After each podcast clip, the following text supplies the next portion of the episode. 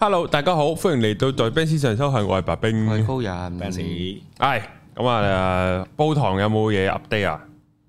誒呃都 update 就唔係嘅，不過可以講下，其實痛症班係繼續嘅嗱，我又有啲新嘅架撐出咗嚟咧，就可以幫大家放鬆肌肉嘅，不過就有啲嘈嘅，係即係話好強力、好強力、好強力嘅按摩槍。嗯，咁你好多嘅肌肉問題我都突然間迎刃而解，因為有足夠嘅工具，係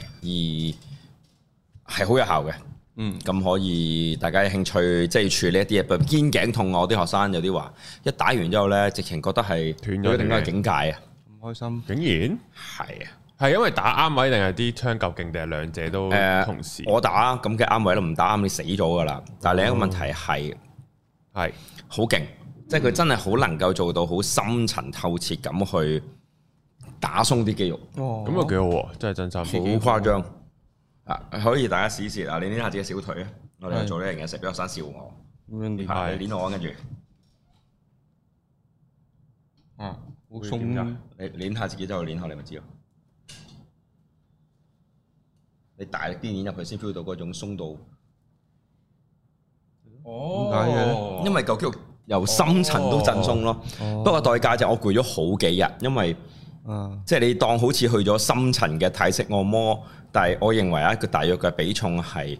普通按摩你點做呢？極限係四成到啦，啊，我呢個可以打到八成半咯，我覺得。會哦唔會行唔到路嘅打 完遠誒、撚到有頭先有啲學生係有呢個少少趌腳嘅半日，跟住哦但係之後就夜晚翻去就昏迷，跟住第二日就瞓唔醒，咁、嗯跟住兩日後就應該正常噶啦。有趣，係啦，攰得好犀利，好犀利，我都覺得攰到自己要死啦，竟然係呢個有趣啊！我覺得呢個咁啊，大家又上下堂試下啦。係啦，同埋 meditation 啊，其他嘢都繼續處理緊嘅。嗯，即係有興趣啊，繼續上啦，因為即係始終嗰個另一個途徑啦。即係我有啲上開堂嘅學生，佢都會嚟上一點零啊，成嗰啲嘅，就係因為誒、呃課堂做緊嘅係一個 schedule 嘅課堂嚟噶嘛。嗯，咁嗰個特別班裏邊做嘅嘢就係一啲深層啲，譬如有啲上開嘅會真係上一點零、上二點零，就係我嚟提問啊。嗯，即即係啲深層啲喺課堂，平時佢可能覺得冇咁適合問啦，又或者驚阻礙進度啦。其實我就冇進度呢個問題嘅，從來都你喺課堂度中意問就問啦。即係我覺得答唔切或者唔適宜嘅，我就可能會放學後落堂後再同你講嘅，嗯所以唔使擔心嘅。咁當然，如果你喺嗰啲堂度，我可以集中啲啦，即係變咗我唔使講幾廿次啊。即係大家都尋求或者出現接近嘅狀況嘅問題，咁會集中啲籠統啲去處理咯。對於我係就係好嗱，今集呢就今集個 topic 呢，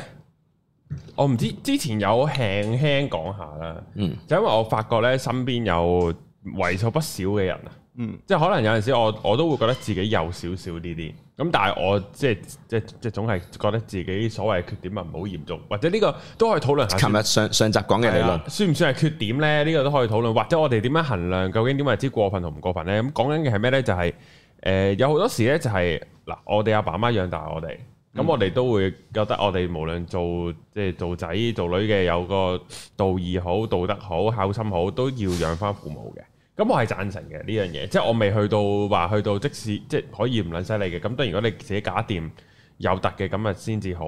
即係養父母啦。咁但係另外呢，我又會見到好多人呢，就係會唔單止對自己父母啦，連埋啲姑姐啊、姨丈啊，甚至去到阿嫲啊、外父阿婆外母啊，即係去到已經喂一浸噶啦。啊，咁我有陣時咧就係即係即係你同啲 friend 啊都有分好撚 friend 同冇咁 friend 啦，好撚 friend 嗰啲咪可以請佢食飯咯，唔撚 friend 嗰啲你話我借錢都唔借俾你啦咁樣，即係會有呢啲噶嘛。咁我覺得喺個所謂親戚或者我哋去要負呢個道義上面，我就見到好多人咧，佢個圈劃到好鳩大嘅。屌你咩個撚個都關你事，個撚個你都要上心嘅，你都好撚忙啫咁樣。咁我就想討論下呢樣嘢，睇下你哋有冇啲咩睇法？即係家庭責任啦，或者係一個人嘅，即係所有你嘅責任範圍咯。嗯。嗯，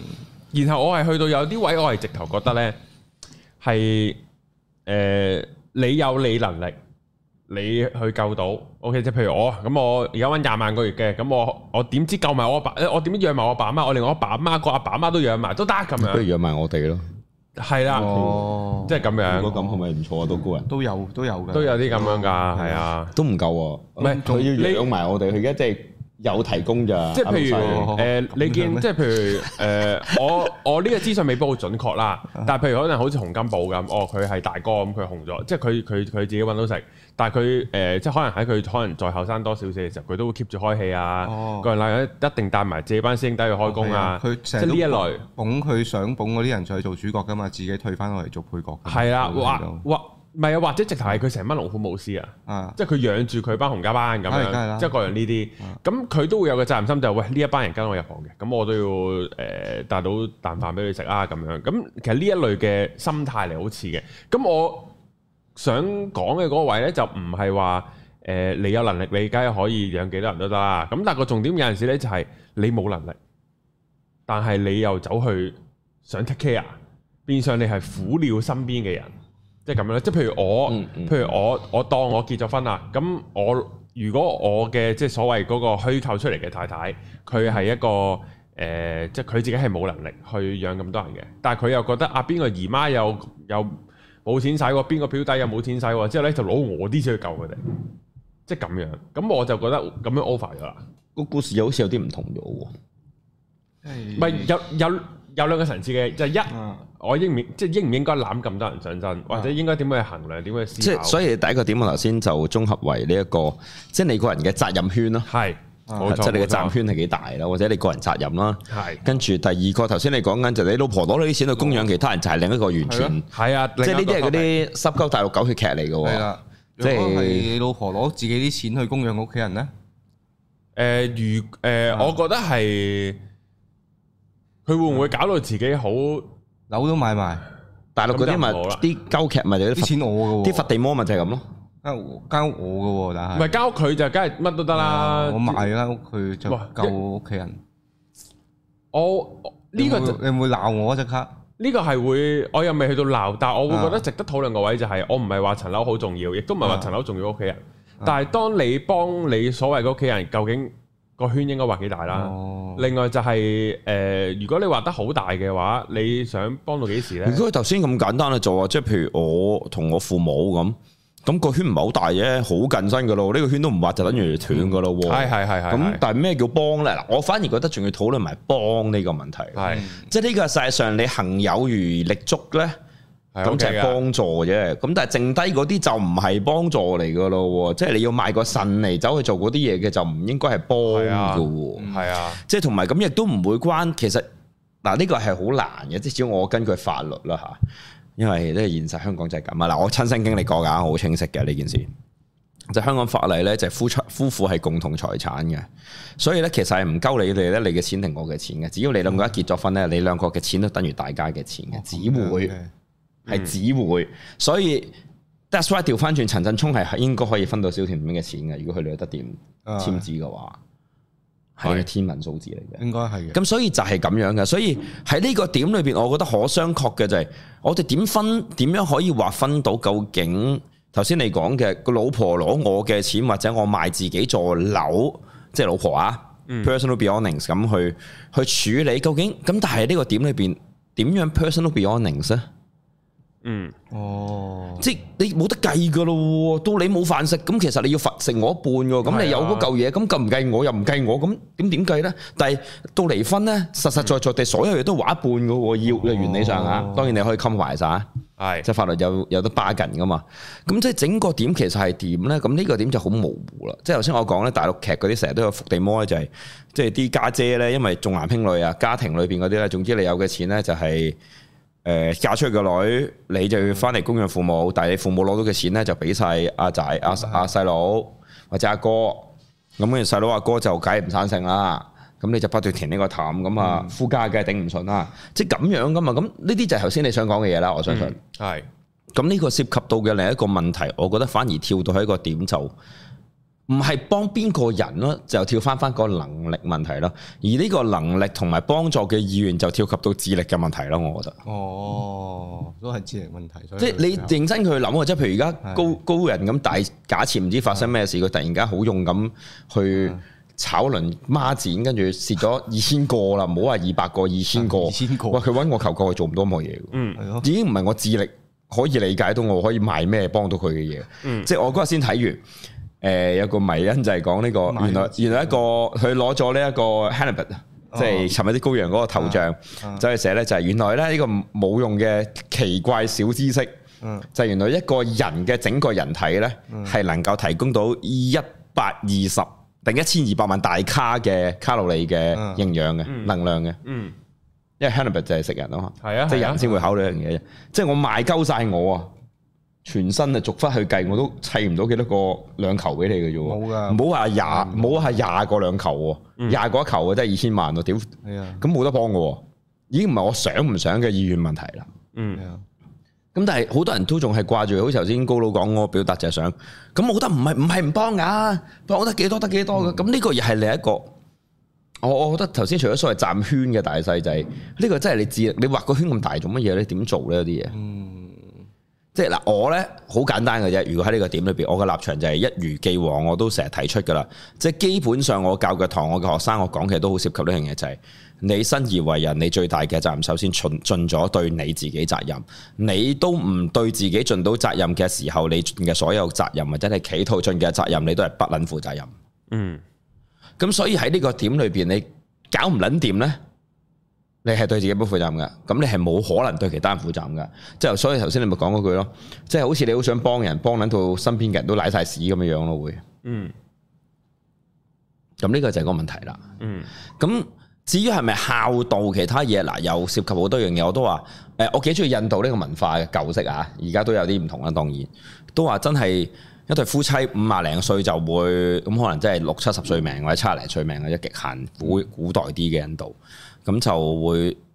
各自分開㗎啦，誒男嘅就去森林或者去修行入寺廟入 temple，咁女嘅就會有另一啲咁嘅收容所有啲咁嘅嘢呢，就會有啲女性係聚居埋一齊嘅。咁咁就完咗㗎啦，即係我今世嘅凡塵俗務就了咗㗎啦。因為十幾歲就結十十頭就結婚㗎啦，係啊咁你可能十四五歲已經係話有小朋友㗎啦嗯。咁你逢一聲廿零歲，你嘅小朋友已經十歲八歲㗎啦，你三十歲你個仔已經出生㗎啦。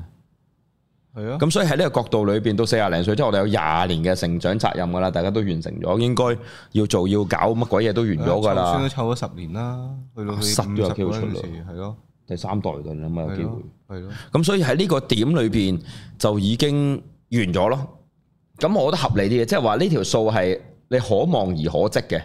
嗯阿拉維斯咧就好似而家咁，屌香港人均壽命去到八十歲啊，即係八九十零歲咧都一啲都唔罕見嘅。係。咁你點撚樣啊啊樣咧？咧？過百都唔唔少嘅香港。啊係啊，咁即係話。香港平均年齡好長㗎嘛，即係以我老豆廿幾歲生我，佢萬一真係唔生性，佢百零一百零五歲到啦。你又屌要那聲我八一八十一歲噶啦你八喎，歲養緊佢一百歲咁樣咯，誒即係畫面就好好温馨嘅，即係話大陸嗰啲咧，即係一五個代同堂，百誒成百百幾歲嘅阿媽就走去幫個九啊幾歲嘅女梳緊頭，咁都幾温馨啊！但係個問題係梳頭就係屌你養喎，如果你八零歲養佢，如果再調翻轉我唔撚生性咧，佢要屌我老母我老豆百幾歲都仲走嚟養我，係啊咯，哇！咦呢件事你估發生得少啊而家？係即係咁呢個又係咯，即係個責任就唔單止係單向啦，即係你頭先就下而上啦，有涉及到孝呢個歧義嘅問題啦。但係另一個點就變成咗，喂，我係老豆，咁我個仔唔掂，我養唔養，幫唔幫咧？呢、個又係另一個問題咯喎。啊，即係我哋好似變咗即係 one direction 咁 one way，但係其實唔係嘅喎。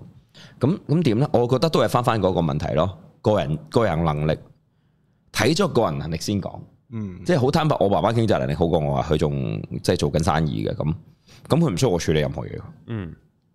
即係佢嗰日都仲係百無聊賴咁，即係話俾我聽啊，呢隻表知唔知有咩牌子啊？跟住數完啦，就哦呢個叫大精工，平平地嘅呢只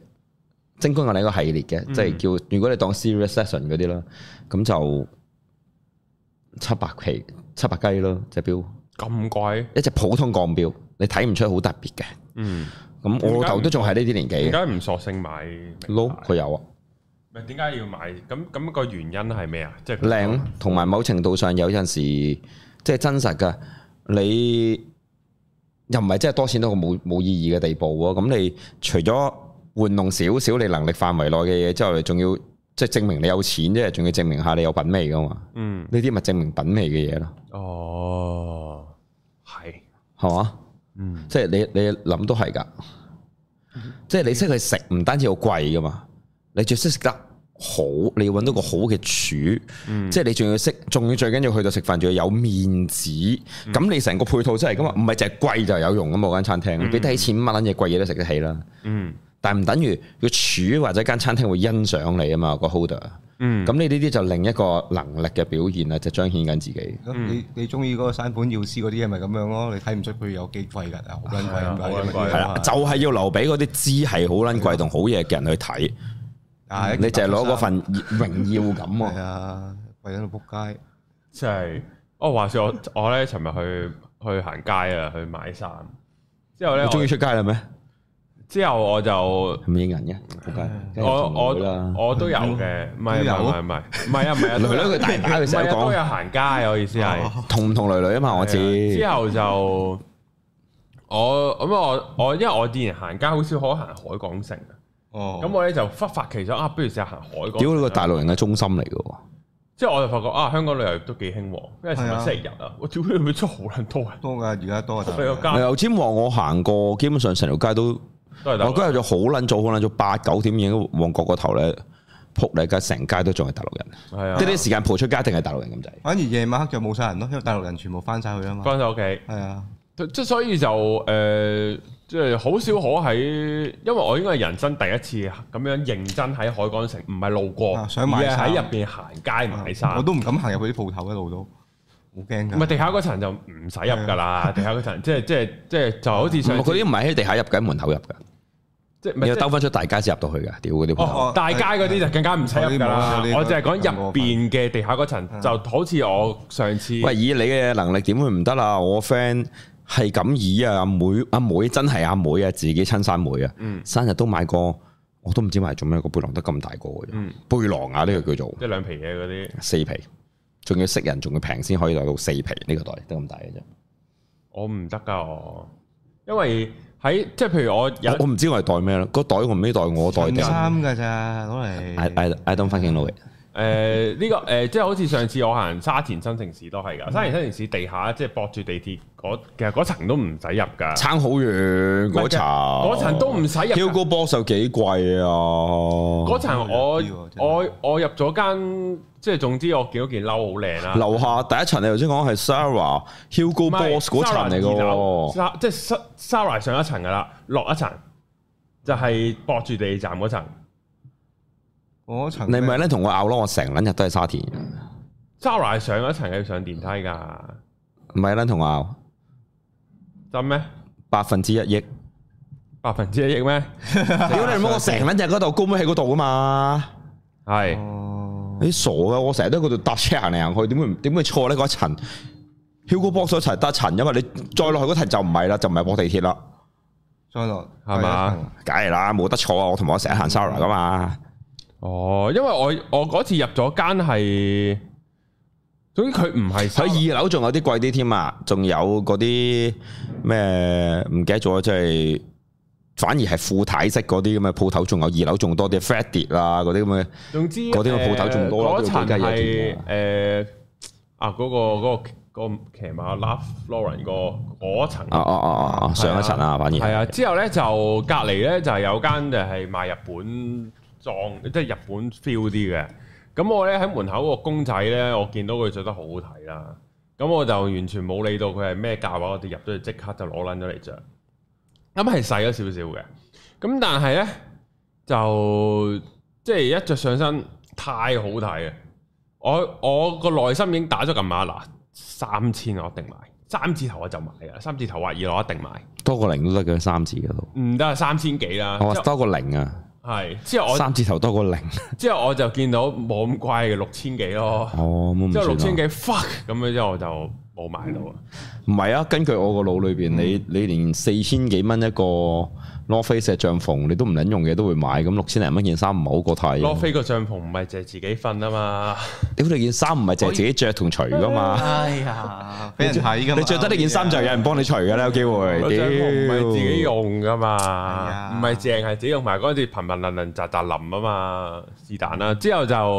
呃誒係啦，即係呢個啦，咁之後就去到尋日海港城咧又係咁樣嘅，又係。去佢嗰成日真係分別大好多嘅。係之後就好多嗰再啲就再貴啲啊！地下嗰陣真係入唔撚到啊，直頭係未入過，我未入過，認真。即係我對嗰啲名名店嘅興趣度極低。我有入啊，但係嗰度見到一件 T 恤千幾蚊咁樣，我咁就嗯唔怪千零蚊件嘅喎又唔怪，honestly 千零蚊件 T 恤喎，大家見到 Ben Sir 嘅消費指數係高我好多嘅。大家你見到你都傻啊，對於我哋呢啲嚟講，喂，我買件正版波衫啊，我都要成千銀啦，唔好話買 Authentics 啊，即係冇得揀嘅喎，係呢個價位噶嘛，咩咩？所以我波衫好撚貴噶，嗯所以求我所所以我我買波衫好少買咁貴咯，所以即我係最你你波衫足球有波衫平好多唔㗎嘛，係你波衫有分球迷版同落場版㗎嘛，落場啊嘛，Authentics 我哋落場版就好鳩貴啦。啊 Swingman 就五六嚿水啫，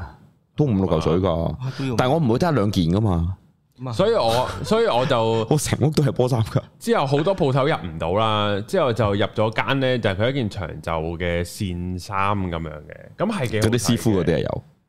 唔嗯師傅嘅，唔師傅嘅，線衫唔係好容易師傅咁都樣，都可以佢會偏薄啲啫，但係又未到透嘅。咁之後就發覺啊，好好睇嘅，之後到想買嘅時候啊，千幾蚊啊件，屌你六千幾蚊嘅唔信買咯，千幾蚊嘅又買千。幾蚊件呢啲針千幾蚊織都，之後唔知點解突然間唔買啊咁貴咁樣，原來之後唔買咯。個質地摸上嗯去。之後後尾勁啦，戇鳩，即係出撚到，即係出撚到去海港城，最終係咩咧？就喺 Sara 買咗呢件兩嚿幾水，哦，戇撚鳩我佢真佢係仲有特價嘅時候好平添，係啊，只能夠講戇撚鳩，我買唔到啊！佢啲 size 太細啦，成日都，我要着得好大嘅 size 先習慣，係啊，即係呢個就係所以勉勉強強我可以着到 GU 嘅，G GU 有啲 double XL 嘅 size 我着到，即係我覺得舒適嘅意思。嗯如果唔係 Uniqlo 我一定着唔落，係。哦，太細我啦。而家係要 turn 一 turn 我買衫嗰個，即係好似好似跟唔上個通脹咁啊！我個腦入邊個銀碼，但係我都仲係買緊嗰啲 GU 啊嗰啲。冇得貴有貴買，譬如譬如買冇跟唔上呢件事喎。你而家身份唔同，想要嘅嘢唔同啫。嗱，我係淘寶加呢個波衫夾雜嘅啫，大部分時間都係，咁冇所謂嘅。唔係我係我係專登想買件好啲嘅，哦但係但係我即係我個好啲個腦嗰個銀碼同現實有落差。哦，即係咁樣你諗住你應該咁樣，你應該咁樣去理解你自己，你嘅眼光高咗，眼界高咗，但係我個荷包就冇跟住你。荷包有高度啊嘅有，只不過你使錢嘅習慣未改變啫。你冇呢個荷包嘅能力，你就唔會睇嗰啲嘢噶啦。我本身諗住幾嚿水落樓買件，你又太過分買啦件買件唔係係唔係嬲嘅嘢。啊嗯本身唔過分嘅，睇佢去邊度嘅啫。你喺 Uniqlo 幾嚿水正常啦幾嚿水，GU 唔貴啦合 理啦。你攞幾嚿水咪諗住買兩三件㗎啦，要。我啊諗住買一件，即係我諗住一千蚊內可以有即七百蚊、八百蚊，然後買件唔係外套咁嘅哦衫。你係應該去嗰啲咩 Nickel and 啊，去嗰啲誒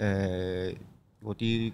唔係 Cool and 嗰啲，我覺得真係咧，坦白嗰句，俾嗰個價位買係垃圾嚟。啊哦，因為嗰次我喺係 Kevin Klein 買件，因堅渣。為我嗰次喺 Kevin Klein 買件靚靚地嘅短袖都六哦七百噶啦嘛， Kevin Klein 唔係買底褲嘅，點解淨係？唔係佢都有。哦我意思唔係淨係買底褲啊唔嘅嘛。係唔係佢牛仔褸啊、披啊。我褲啊我去 Kevin Klein 由細到大買嘅，除咗香水就係底褲嘅。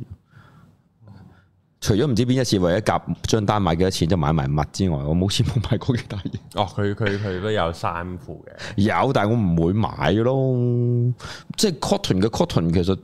佢又冇好特殊嘅 cutting，我自己覺得個感覺係。冇啊！我嗰次咁啱路過望下，即係喺沙田新城市望嗯啫嘛，咁啊間間都入咯。所以頭先講嘅其實咪又係涉及到頭先嗰個情況咁啦，個責任嘅情況啊。嗯，即係其實一樣嘅，即係你想象，如果你將所有嘢都攬晒上身，你覺得啊，我係要噶啦，即係甚至乎某某程度上，如果你當買衫就係、我係要買件名牌噶啦，咁啊走去頭先嗰個責任咁，你覺得我就係要養活我，即係我就要幫晒所有人噶啦，咁你咪會舐嘢咯。嗯，即係其實你要衡量到你，譬如某程度上有陣時，嗱 honest 我覺得好合理嘅，誒好多人都中意講呢啲，你又唔係冇錢唔幫，我有冇錢同我幫唔幫係冇任何世界性嘅關係嘅。嗯啊其實唔好搞錯咗，我有錢着名牌唔等於我要着名牌噶嘛，嗯，啱唔啱先？即係冇我我中意名牌都唔等於我要買名牌噶喎，呢、個有陣時係真實噶喎。嗯，咁所以調翻轉，哇！你咪孤寒，其實我嘅錢係我嘅，點解到你嚟 comment 咯？嗯即係調翻轉，當然啦，你要覺得我孤寒嘅話，我都唔會 comment 你，因為個口係你，個腦係你，關我卵事咩？呢喂，有次講起孤寒咧，即係即係有錢佬孤寒咧，我個係致富嘅原因嚟，佢哋 that's why 佢哋有錢啊屌！我諗我我我唔知啊，我都但係即係嗰次都有啲誇張嘅，譬如以前賣緊可愛樓啦，咁有個都幾有錢，即係總之幾廿個的士牌嗰啲啦，即係即係即係好唔錯嗰啲啦。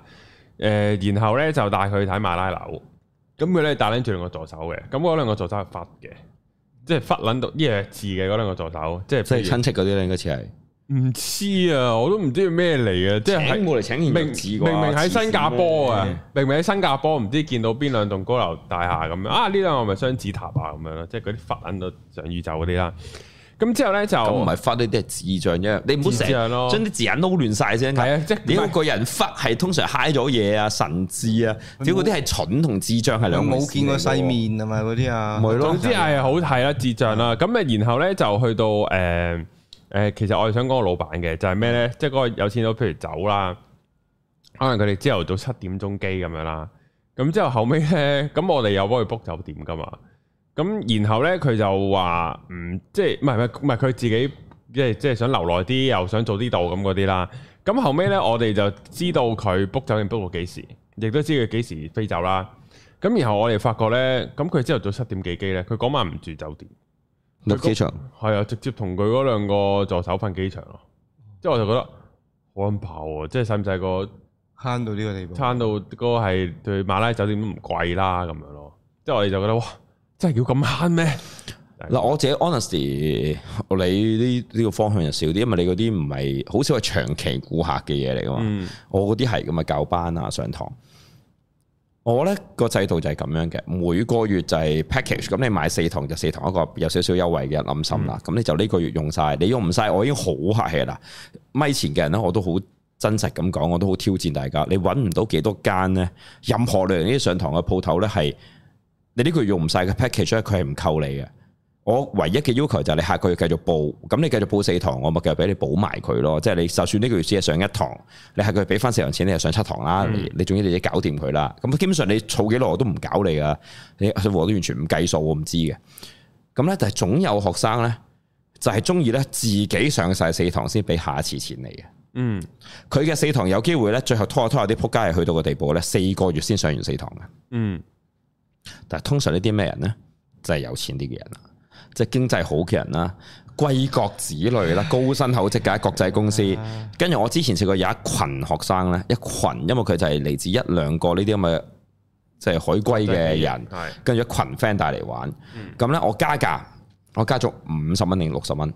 一個月啊，講緊即係 total 嘅 package，即係大約十零蚊一堂。嗯，加咗十零蚊一堂，係啦，total。嗯因為四個四堂嘅 package，佢哋呢群人捉住我講數，好貴覺得。跟住我話，其實你堂堂上我堂前，你哋都 gathering 食飯啦，我聽親都食成幾嚿水喎一個人，我都唔關我事㗎，你點使錢？但係個問題係，咁我覺得我值呢條數咯。我話其實我唔介意，我本身加價嘅原理係因為我已經即係某個階段頭我讀完啲嘢，咁我升升咧，咁我維持個水平啫。咁但係另一個角度就係、我都話咁唔緊要啊！你覺得我唔值呢個數嘅，我唔我唔收你多咗嘅錢啦，你捐咗佢。嗯即係譬如你每個月你覺得誒、呃我收開嗰個數就呢個數係合理嘅，咁你剩低你覺得多咗嘅唔啱俾嘅數你捐咗，或者你有捐開嘅都唔緊要，俾俾邊個 receive 譬如你捐開一千蚊，你俾我睇到，我睇咗我 OK，我就當係㗎。嗯我話咁啊，唔緊要，我真係冇所謂嘅，我都唔係資助嗰幾廿蚊一個人。嗯咁但係佢哋嘈得好犀利，即係個反應係嗰啲扭到你盡啦，企圖。嗯但係就正正係呢班仆街成日都自己上完四堂先俾錢㗎啦。嗯係咁樣噶啦，即係咁，所以你睇到咧，我成日都覺得個理念就係、正正係咁，啲人先至有錢人先有錢，就係、因為锱銖計較。我哋呢啲咧，即係左邊又跌緊啲，右邊又跌緊啲咧，所以就剩唔到幾多錢嘅。即係窮又唔知助，慳過一百幾十，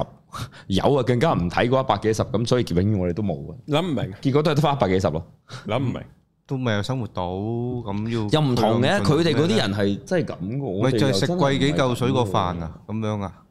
唔明唔喎。知啊，即係你揼揼晒身邊嘅人，跟住或者揼咗啲，其實唔係好多嘢揼到啫。我我我值幾嚿水，你揼我幾廿蚊，即嗯係係啊揼我十零個 percent。咁但係你自己豪嘅又唔止呢個數，咁賺咩咧？其實個意義係，覺得自己好醒咁樣。我真係唔知，我真係唔知，即會，虛榮。係我做唔到嘅呢樣嘢。唔明啊，即係譬如有陣時 Carousel 買嘢有陣時，我都我心目中有個價。咁其實通常大家都會理解就係，譬如你假設當一千蚊對鞋，咁你嗌佢九嚿，咁你預佢九百五還你。其實有陣時我好多時都唔係想講價，純粹係你就咁同佢講，叫佢哦包埋。我我而家好少面交嘅，費事煩啊嘛，夾到就夾夾唔到就寄俾我啦。咁我通常誒就夠咁啦，不如誒、你慳五十俾我，我你當寄信封俾我啦，我照俾你啦條數，嗯，即係唔使煩啦。其實我都唔爭在廿蚊噶，我出嚟見一見你或者特登搭轉車我都唔知廿皮啦，嗯，我都冇所謂嘅。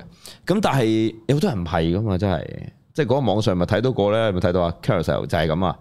有個有條友賣價靚嘅單車一萬蚊，我還一千嗰個哦價係個百一千蚊，嗯跟住再講就係我係長者，我一人養一部，我俾二千，係請你尊重長者。哇！呢啲趁地人啦，呢啲誒唔係，我如果我佢好客氣，即係如果我我可能我心裏邊就會諗，冇喎。哦你係咪搞錯咗？你我嗰係單車，其實長者唔適合踩佢會死嘅。我話咁靚啊嘅單車踩好快嘅，棺材你先話揀啫，咪咯嗯壽衣都得，唔係咁噶嘛。但係即係好多人啊，不過我我都成日判斷唔到喎。我因為咧，我嗰日先同一啲屋企人傾過下偈，就係卅年前咧，我細個其實唔止卅幾年前啦，我幾歲到十歲左右咧，我哋去搭地鐵搭巴士仲要爭位嘅，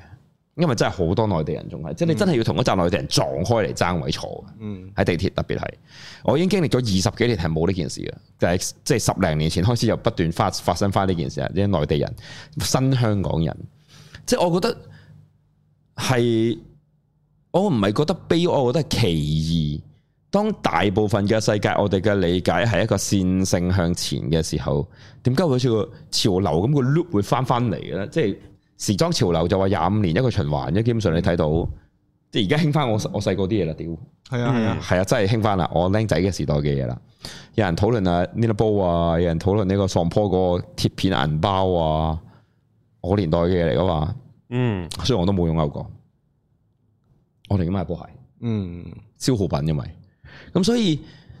係奇怪嘅，即係如果你將呢啲又變成你嘅責任，你又想企圖肅清個世界咧，咁你會癲嘅喎。嗯所以頭先我會覺得，我強調咗係我覺得係個人責任，你去睇你個所謂站圈有幾大啦。嗯我嘅 first priority 一定係你先解決自己，頂你點處理就係另一啲嘢。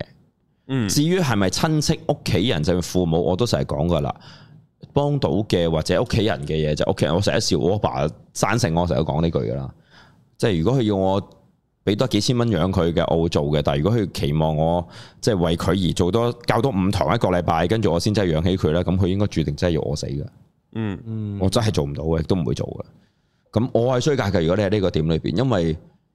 我我都係擺咗喺搞掂自己呢個問題先，盡自己呢個責任。咁當然另一啲嘢仲有啲細節嘅，譬如個人嘅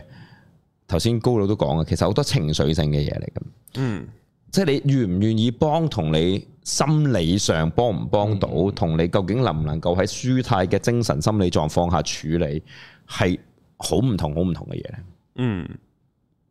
因為我有聽過啲例子咧，都都幾誇張嘅，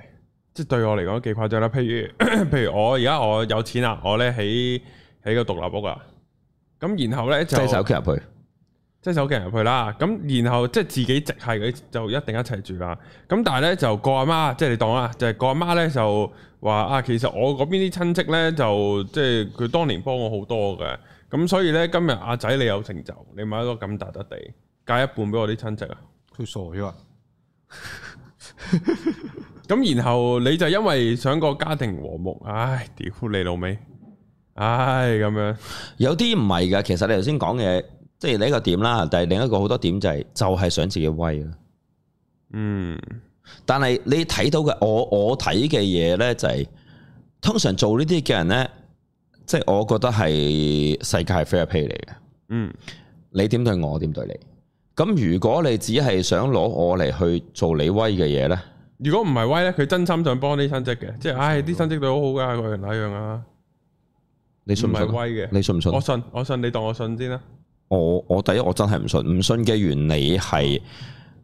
咁，即係你阿媽，你將你嘅親戚嘅能力，即係或者需要置於你個仔之上咯。嗯，呢個係嘅，咁傻就咗啊！唔關我自己嘢咯。係最多咪每年送下月餅，送下果籃咪即算數咯。係我覺得係不仁同不義嘅問題咯。即係你對我不仁啊嘛。咁你我唔會特別對你不仁嘅，但係你唔需要，我亦都唔會特別需要對你好有意義咯。嗯我會 stop 就 stop，no 就 no 咯。嗯，大爆炸！我我我佢傻咗啊！係啊，我我久唔久聽到呢啲噶？其實實有噶，好多呢啲係啊嗯人，即係都係嗰個內地嘅好多啦。呢、個認真嘅成日都係嘅。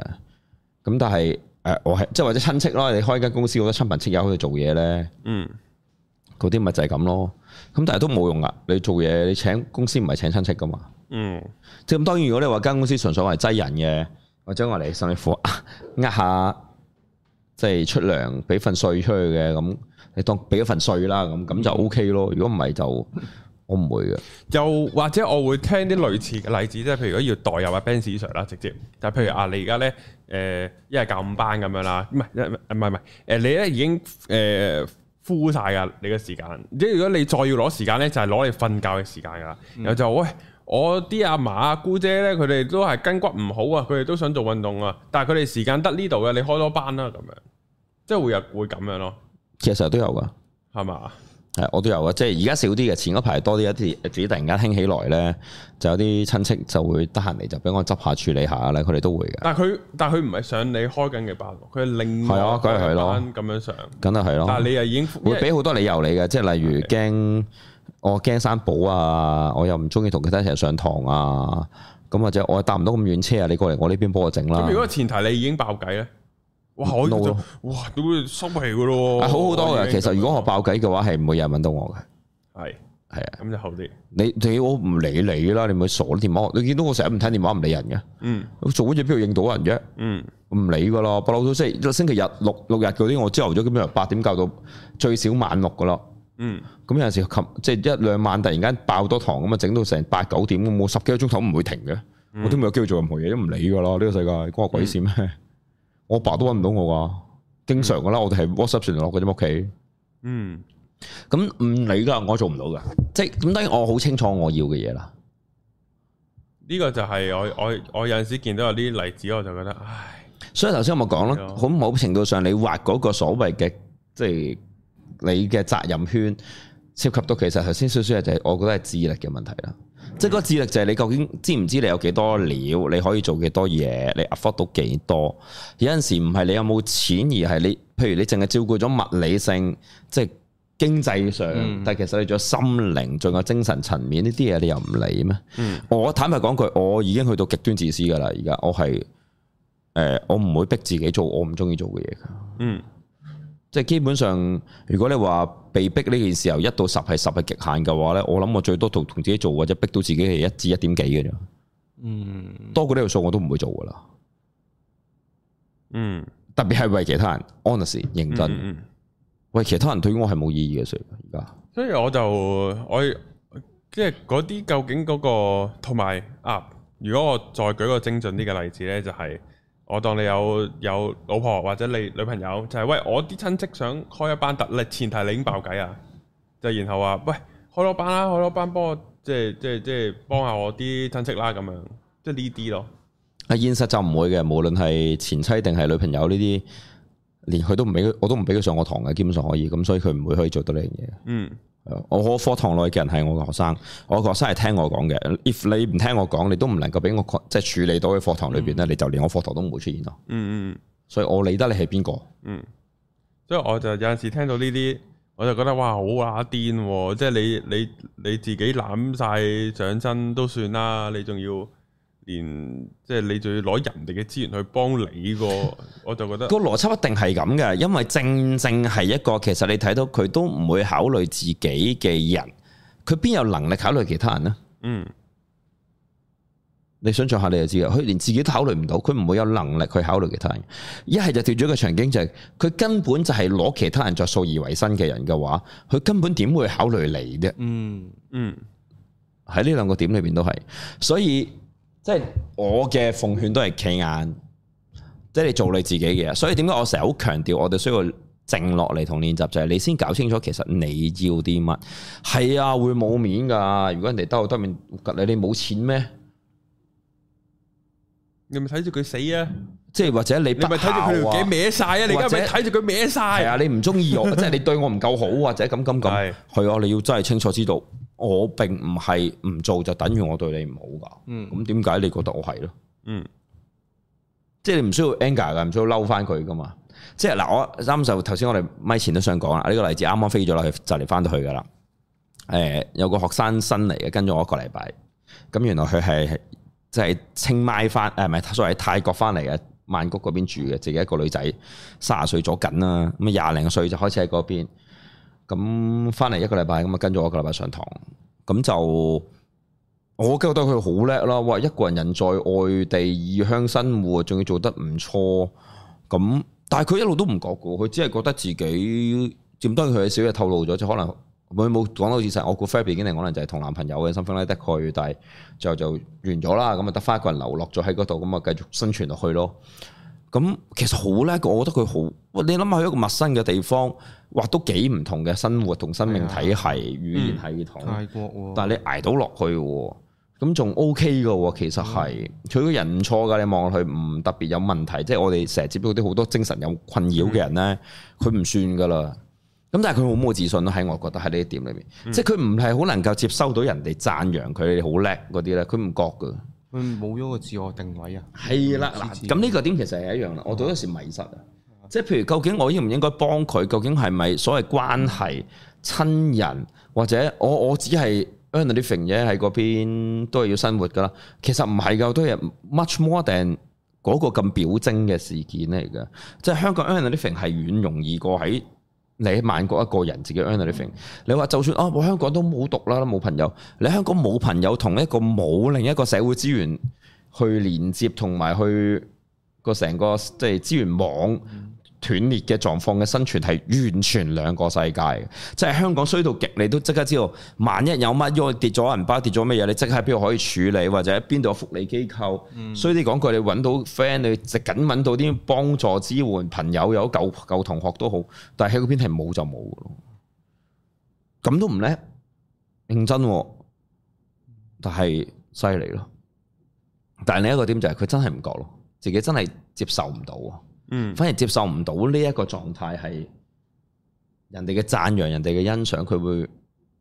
即係 look down 咗自己咯。嗯咁所以頭先嘅狀況其實咪就係一樣咯。好多時你想去進好多站，就係因為你想將自己放大，你唔想俾人 look down，你 look down 咗你自嗯己，你需要證明透過呢一啲事件去證明一啲嘢。我懷疑係佢嘅 expectation 嘅需要問題咧，即係佢對自己好高期望咧，即係可能佢識下我，佢就知我我係開始 panic 啦其實係假嘅，其實係假。點解我話唔係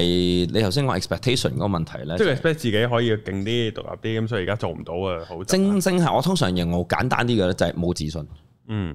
即係如果你知道我 say no 就係 no，我係需要同我可以 say no 嘅，其實你根本冇咁多憂慮。嗯呢個根本都唔係 expectation 嘅問題，係因為你根本冇辦法可以 stand 喺呢度 say no。因為如果嗰個見，因為咧，我係可以同嗰、個即係自己一個人生活喺泰國咧，我可以同佢分享我我咧開始 panic 啊個人，就係、我阿爸阿媽嚟緊要去兩個禮拜旅行啊。咁嗰兩個禮拜就係我除咗要照顧我自己啦，同埋要照顧埋我隻貓啦，屌，照顧只貓去咩做同埋我隻啊？龜，係啊，即係即係起碼我同咩要啊？同咩啊？同埋我隻貴龜，即係呢啲咯。嗱，嗱，係啊，咁高難度啊而家係好高難度啊！ 而家對我嚟講撲街啊有冇啊？好煩惱啊我走咗成三個月喺印度啊！我抌低只，我抌低兩隻狗，一隻貓，抌喺我細佬啊，或者我啲屋企人啊，幫手行開行埋睇啊，我都未覺得有麻煩啊！屌那聲，你養只貓啫，只貓仲唔會識做啲乜嘢啊？做乜嘢啊？仲要龜啊撲你個街！驚佢唔開心，我驚只貓唔開心。即係我阿媽去咗旅行，佢上次已經唔開心啦。唔係你搞清楚先個重點係你阿媽去旅行，佢唔開心係因為你阿媽，並唔係因為你。我知，嗯而事實證明就係你冇撚用，你冇撚用嘅意義就係佢都唔係因為你而有波動，咁即係話呢件事從此係到更唔關你古事哦唔係到將來都唔撚關你事嘅嘢嚟我嘅。唔係啊，即係我對於我個 panic 嚟講咧，就即係佢唔開心就梗噶啦，已經知道佢唔開心噶嗯啦。即係我我又要產事啦，又要餵糧啦，又要整。你唔想嘅，話，你有足夠嘅能力嘅一個自動產屎嘅貓砂馬桶呢，只係千零蚊嘅啫。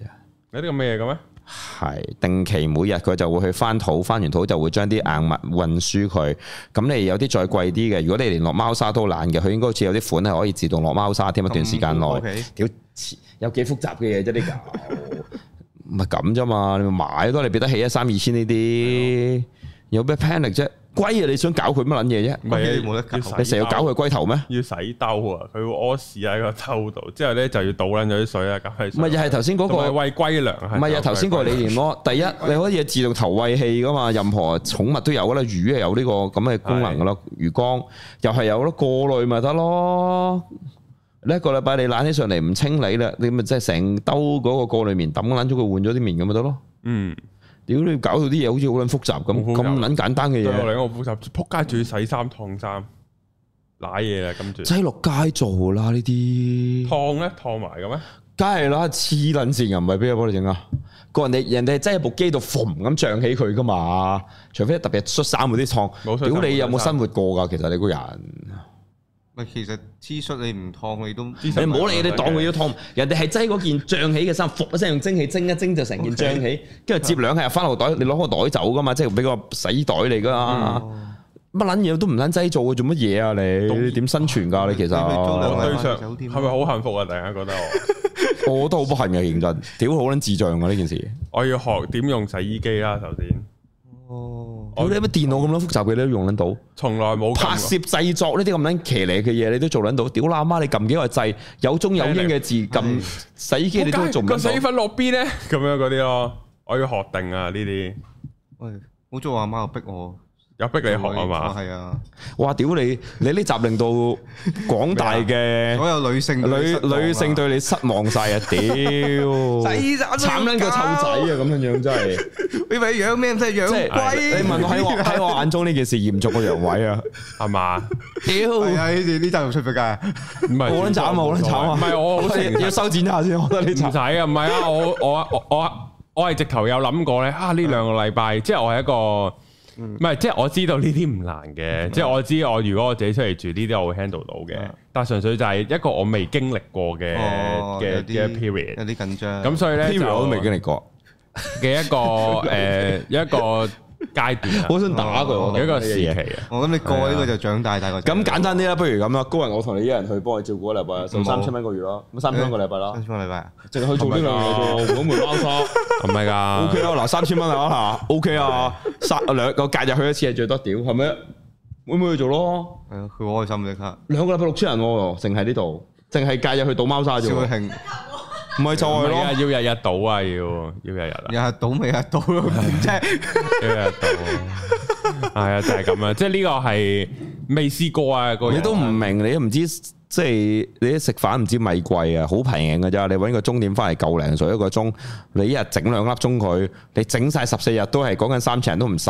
幫你搞掂啦呢啲嘢。同埋我係有少少就係，唉，我即係我即係我唔可以咁短，即係我唔可以嗯喺好即係唔係成日喺屋企咯，因為要陪下只貓啊，即係呢個都係一個大隻貓出嚟喺呢度坐啦，等我哋陪下佢得唔得啦。嚇到佢賴屎喎。平時平時咧，佢會出 lift 口行下嘅，即係佢會扭出門口嘅。只要個 lift 一喐㗎，佢即刻九秒九衝。你知唔知？道呢？你只貓會行出嚟跑已經好撚威噶啦，係嘛？所以其實只貓唔細膽噶，係你細膽嘅。屌你驚只貓唔係驚，啊！我試過帶佢落公園嘅震撚，真係貓王喎，真係震撚到佢天。你呢度撚樣而家諗下要照顧屋企只貓都咁撚樣啦，你都要適應啊好噶。似喎，因係為原來係寵物我㗎嘛同隻貓人係會我帶只貓落街啊！嗰陣時啊，佢臨死冇耐，我就話等我盡量享用晒所有可以用嘅最後時光先，帶佢落流貓。佢嗌撚到好似俾人劏咁，啊佢今日夜晚十二點嗌撚到全街啲人都知道我喺放緊貓情啊！啊，係你貓。佢真係嗌得好撚勁啊！跟住我帶埋只狗落去啊嘛，佢佢佢騎住番薯嚟行添啊！乜奇係嘅其實狗狗行唔過癮咁犀利，佢唔佢唔肯喐啊，死攬住只狗，哦只狗咁 Q 只狗又唔好咁，佢點去攬住我喐唔喐嘅喎？ 跟住我叫我拖住狗行，只狗就行咯，佢只貓喺上面咁樣咯，哦佢又唔係好咁喐，大步跟只貓跌落嚟啊嘛，啊佢嗰陣時好虛弱嘅。哦，咁即係咁樣嘅狀況嚟啊，咪整多幾次咪慣咯，臨尾要日日帶佢落街添啦，咁佢就慣啦只貓。可以點唔慣啊？佢雖然去到啲叢林都係想匿埋，因為差唔多係啊走咧，佢佢會會佢想走啊，即係匿埋。唔係我只貓好地地，地都係想喺叢林度短唔想喐咯。啊咁唔適應啊嘛，同埋有貓性噶嘛，屌你係狗公咁，你都見到嘢都想摁啦，嗯，好正常嘅事嚟噶嘛，屌， 嗰人即刻呆咗，唔關你事，唔關你事，唔好啊咁，唔好咁，即係個現實係咁，所以唔使驚啊，你擠佢翻嚟咪得咯，陪伴有幾難啫。走翻嚟呢度你想擠佢邊啊？擠唔擠到有冇問題啊？都可以試下。人哋帶出餐廳都係咁啦，啲貓養嗰啲自己餐廳老闆娘，啊我驚有陣時開門有啲 fit fit 撚咗唔知邊度，都唔會嘅。冇咁撚容易 fit 嘅，同埋又係嗰句咯，生活唔係啊咯，你整條長啲嘅繩幫佢連住喺呢隻，就拉到嚟呢個空間咪夠咯，冇人叫你俾自由，一定需要放到佢冇雀限嘅咁噶嘛，即係其實好容易處理嘅。嗱，咁呢個點又可以，我哋又可以睇到咧，其實啊，我都要借一句講先，我以前個清潔香港啊嗰啲鐘點姐姐好好啊，佢係自己走嚟特登幫我放狗同餵我貓喎。嗯，佢驚我只貓同我啲狗唔舒服多過我，所以佢走嚟，我喺我唔喺度嘅時候自己過嚟幫我整，咁好好啊呢啲人。咁但係現實其實嗱睇到呢個就係個點啦，我哋個恐懼係嚟自自己嘅啫。所以頭先講問題咯，你冇自信啫喺呢個點度，你覺得你照顧唔到咁撚複雜嗰個製片你都整到咯，你同我講你撳唔到嗰兩個掣。我我一知有部咁一部到洗衣嘅機多到極限都冇多過五個按鈕，每一個按鈕最多撳三四樣嘢嘅啫。就算你話由程序一撳到程序十都係撳十下嘅，最多可以。屌嗱聲，你加加埋埋都冇五十次嘢可以撳，你竟然同我講你撳唔撚掂？我見到佢哋電腦剪片嗰啲，我真係搞唔撚掂啦。我冇咁耐性啫，我覺得自己。咁所以即係翻翻一模一樣咯。你睇你自己係點？其實我哋好多點、好多問題、好多嘢，其實嚟自嗰個自信，因為你唔相信你得。同埋嗰陣時唔係你得唔得啊，而係另一個點就係你冇一個自信去承受啊。譬如我唔得會點？如果你好有自信去處理呢件事嘅時候，我知道唔得咪唔得咯，即係最多咪咁。即係其實坦白講，即係好似講翻洗衫呢件事咁，我大不了我咪走去攞落街洗，咁冇問題啊。係係係係其實咪就係咁，咁你有咩需要麻煩啊咧？覺得即係親戚朋友、屋企人又係頭先講個問題一樣，個責任就大不了我咪唔見佢咯。係咪因為純粹哦未試過？未試過，唔係同埋我又唔係話真佢真係好係太撚多嘢哦驚，即係我又唔係好撚驚，純粹講開就講下。唔係我拉晒落整個我哋嘅題目度，其實即係就係嗰種咯。嗯你一個人畫嗰個圈去做嗰、個我哋自自己嘅時候，其實係點樣咯？嗯如果唔係，你就永遠都好似俾人牽住咁，即係嗰個可能係社會責任。不如我我又舉翻一個例子，我都呢排接觸得最多、最難搞嘅學生，全部都係護士。嗯因為第一本來個工作就係你喺個醫院就係好多 negative 嘅能量啦，嗯痛啊、嗯不安啊、生離死別啊，梗係噶啦。咁你個工作本身極端唔人道啊！第一工時長，第二就係、我哋成日都講人本來就係唔會 perfect 噶嘛，會不斷犯錯，但係佢嘅工作係唔撚俾犯錯噶，嗯係真係唔撚俾會拉㗎。咁好撚慘啦！咁佢哋個問題就係、咁辭職其實即係個所有問題係源自呢個工種嚟嘅，你冇第二樣可以避開嘅。嗯咁大家好難啦，覺得我我理解就係、譬如我教書，我唔教書嘅時候，我爸爸都有啲意見嘅，就係、會話俾我聽就係、喂，你讀咁多書，你相關嘅專業技能，你個學習你唔覺得浪費，唔會愧社會？咁當然我梗係聽得明原來之音，就係包括就係我話俾人聽，我個仔係一個教書嘅，梗係好過而家唔知做乜鳩嘢，即係教瑜伽啦。嗯咁即係好似我前妻嗰陣時，我嘅工種選擇就係究竟去做安全主任好定係做教書好？我前妻諗都唔撚使諗，梗係教書啦，傻閪！嗯教書個老公，唔好話自己入埋行添啊！我教書個老公嘅好聽過做地盤嘅老公啦，咁即係咁樣都話佢。當然佢而家好好仔細咁話俾我聽，就係、我梗係擔心你安全啦。我話我喺地盤過勞而死嘅機率原來係遠低過喺學校嘅，肯肯定係啊，屌爛啊！肯真定係。係啊，呢個而家酷熱天氣有一停啊，我酷熱俾天氣呃我俾呃鳩咗啦。啦，真係。咁所以你知唔知你要乜啊？呢樣嘢好好重要啊！嗯咁頂你先至可以做到你想做嘅嘢咯。嗯即係如果唔係，譬如佢又會左右你，用身份、用社會地位、用個人意願去左右住你。我哋不斷俾世界所有嘢牽引嘅。嗯但係嗰啲嘢係假嘅。當你覺得佢重要嘅先重要啫嘛。嗯即係坦白講句，當你好愛一個人，無論女人、男人，你身邊嘅伴侶都好，佢少少嘅情緒起動，你覺得好重要。但係當你唔再愛呢個人嘅時候，屌佢喊苦喊忽，佢做乜嘢？你其實你只係覺得煩厭嘅啫嘛。你點會被牽引啫？嗯即係你點會覺得，哎呀，我好心痛啊！你覺得屌你好撚煩啊，嗯係咁樣噶嘛？即係我哋畫出嚟嘅你個餅。嗯啊，當然回應翻咧，上一集有個誒、呃留言係話我嘅邏輯錯咗嘅，我認為會嘅，因為我哋見到咧，我係好努力兜緊大家講緊嘅嘢嘅，有陣時會，所以兜兜下我答唔晒嘅。誒、我都盡量注意嘅，即係如果由我口講我嘅邏輯咧，都會嘅。但係有陣時套套邏輯呢樣嘢咧，個理解性唔係咁好理解嘅。即係究竟係我講完我當係答案啦，因此我攞我講嘅嘢去印證自己嘅答案啦。咁咁呢啲嘢係我會為意多啲嘅。但係有陣時頭先你見到我哋呢啲咁咁激烈嘅。走嚟走去嘅位呢，即係執唔切、兜唔切或者執執錯咗都冇辦法噶啦。即係 honestly sorry 啊，我唔係一個會刻意執着追求 perfect 嘅人，即係呢啲我覺得係正常咯。如果你揾到個點係記得提翻我，即係好似之前有啲人都中意點某啲點出嚟嘅，咁我容易啲回應你可能，係或者我修訂我唔介意認錯噶，因為 always 啊呢啲事系咁就。好系啦，诶、都係嗰句，唔好擺自己太辛苦。我反而成日都用嗰種點，唔係擺太大或者擺太細，係唔好擺自己太辛苦。至於嗰啲辛唔辛苦嘅嘢，係你逃避啊，定係真係 unnecessary 呢？你要摸呢個點，你要厘定衡量，其實就需要真係一定時間嘅火候靜落嚟，足夠對自己嘅了解同感受。如果唔係就好難嘅，你就好容易又跌入咗呢一個我在逃避啊，人哋覺得我逃避啊，誒、我盡唔到責任啊。嗰啲咁嘅嘢度，所以我覺得高佬好嘅，起碼佢會為只貓唔開心而緊張。即係作為一個愛貓人士嘅我，其實我覺得雖然我屌鳩佢，但我聽落去覺得幾開心嘅。即係即係起碼你感受到佢真係愛錫只貓啊！即係 even 嗰只唔知做乜鳩嘅龜，佢都係咁諗。我就冇乜點你只龜 嘅，龜你冇嘢好玩，玩死佢咩？我細個就會同只龜玩，不過我玩只龜 break dance，哇！哇！轉咗學佢一轉轉，包蒜陀螺。轉轉一轉啫，唔會唔會唔會將佢拋出去嘅，喺地下度轉一下啫。哦，咁咁都 OK 嘅，因為我阿公有啲好大隻嗰啲。哦，咁撚大隻嗰啲龜啊哦，金錢龜嗰安全帽啲，喎大撚安全帽啊，嗯，係啊，好咁所以嗰啲咯，係今集差唔多係啊，啦就係咁啦係啦，咁啊。誒，冇咁辛苦自己啦，大家都係，系，下集再見，拜拜。